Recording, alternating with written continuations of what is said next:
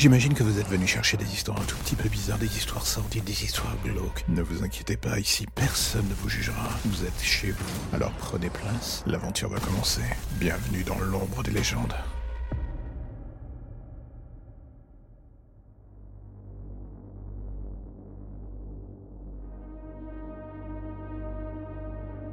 Vous savez comment on peut définir ou quantifier les idées noires qui vous traversent la tête? Non, moi non plus en fait. On fait ce qu'on peut pour s'en débarrasser, mais jour après jour. Le truc chiant, c'est qu'elle reste. Moi, ça fait 20 ans que je suis flic, 20 ans que je nettoie la merde des autres. Tout cela en faisant semblant de me dire que j'applique la justice. La vérité, c'est qu'avec le temps, je commence à ne plus en voir les limites de cette fameuse justice. Tout me semble si flou parfois. J'aimerais pouvoir me dire que je suis un personnage qui fait respecter l'ordre dans le sens le plus noble du terme. Mais ce serait vous mentir. Ça n'existe qu'au cinéma, ce genre de conneries. Et malheureusement, je vis pas dans un film. Hier, en allant au tribunal pour le procès de ce fils de pute, j'avais l'espoir que la justice triomphe. Et tout ce que cette garce m'a jeté à la figure, c'est un vice de procédure. Le genre de truc qui fait qu'on se retrouve comme un con et qu'on voit un tueur d'enfants sortir du tribunal, libre, sur une erreur des plus débiles. Cela vous ronge l'esprit, ce genre de news. On remet alors tout en question, jusqu'à ce que plus rien n'ait sens. La seule chose que vous avez envie, c'est d'hurler votre colère et de faire en sorte que quelqu'un paye.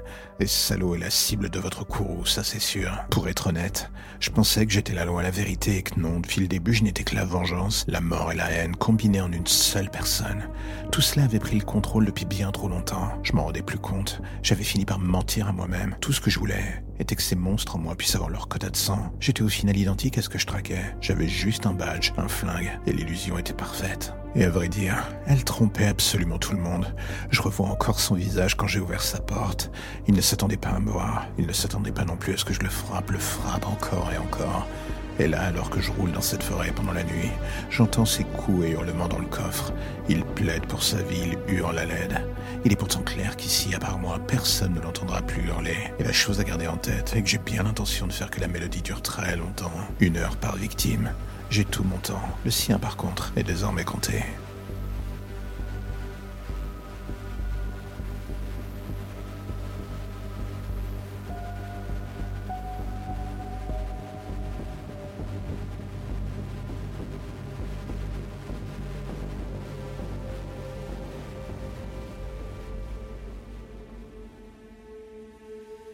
La seule chose dont je me rappelle, et c'est ce que j'ai dit aux flics quand ils m'ont ramassé, c'est la vision de cette silhouette entrant dans le restaurant, ce type qui semblait léviter comme un monstre sortant de ses films d'horreur à la con.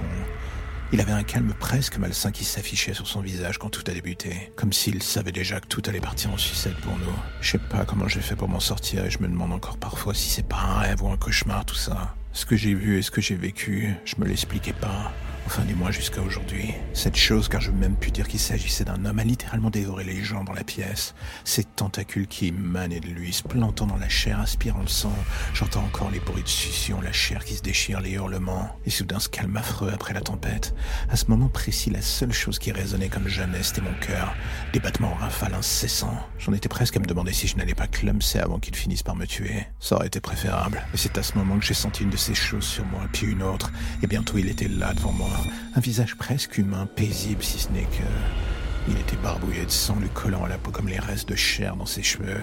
Et quand j'ai vu son regard, j'ai compris ce qui m'attendait. C'est à ce moment-là que j'ai senti ces choses sur moi. En moi d'ailleurs. Une douleur si vive que je n'avais même plus la force d'hurler. J'aurais voulu exprimer ma douleur, mais il me vidait littéralement de l'intérieur. C'est quand je me suis senti partir que j'ai entendu ses coups de feu retentir. Et son cri déchirant l'atmosphère. Et après, plus rien. L'écran noir complet, le réveil dans cette chambre d'hôpital. Plus le moindre souvenir, plus la moindre sensation de douleur. Juste ce feeling plutôt bizarre d'avoir quelque chose de nouveau qui coulait en moi. Et c'est en regardant justement autour de moi que je compris. Le sang sur les murs, ses membres sur le sol et cette trace de sang menant vers le couloir. Et en regardant ma main, je vis cette dernière se transformer en une de ces tentacules comme dans le restaurant. Et c'est là que je compris, ce n'était pas un monstre comme un autre, juste un virus sautant d'une personne à l'autre. Et le nouveau véhicule vers l'enfer qu'il avait pris, c'était mon corps.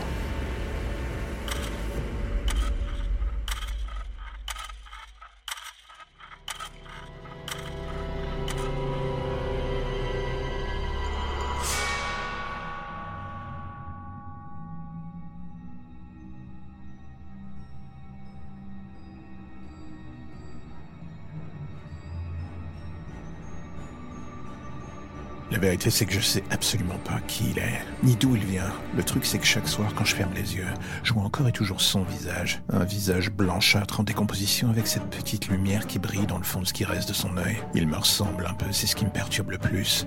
Mais quoi que je fasse ou pense de lui, je n'arrive pas à me dire autre chose que...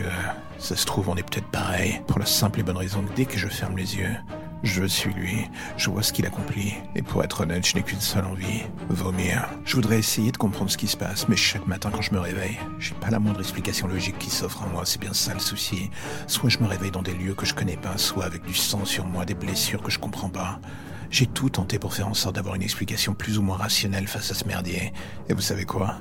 À chaque fois, je tombe sur le néant le plus complet. Il n'y a rien qui se mette en place pour me permettre de comprendre qui il est, et ce que je vois pendant la nuit, de savoir si c'est réel ou non. Et voilà qu'un jour, en allumant les informations, j'ai compris.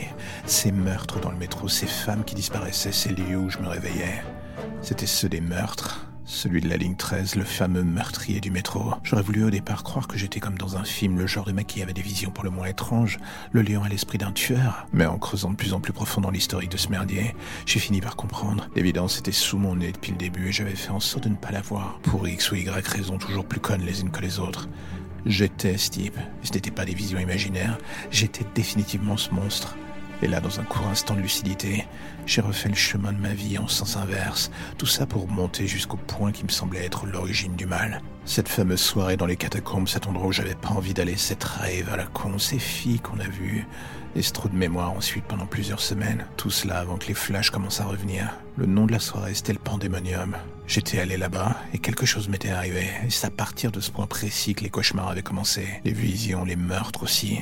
Le seul nom qui ne cessait de revenir dans mon esprit au milieu de ce déluge d'images toutes plus horribles les unes que les autres était celui d'une femme du nom de Madame Vermont. Tout cela n'avait pas de sens. J'étais en train de devenir fou. Ou alors non. En fait, j'étais juste un tueur qui se persuadait encore et toujours qu'il était normal. J'avoue, en écoutant à la radio le récit de cette nouvelle victime découverte décapitée dans le métro sur la ligne 13, je finissais par ne plus savoir ce qui était le plus tragique dans un cas comme dans l'autre.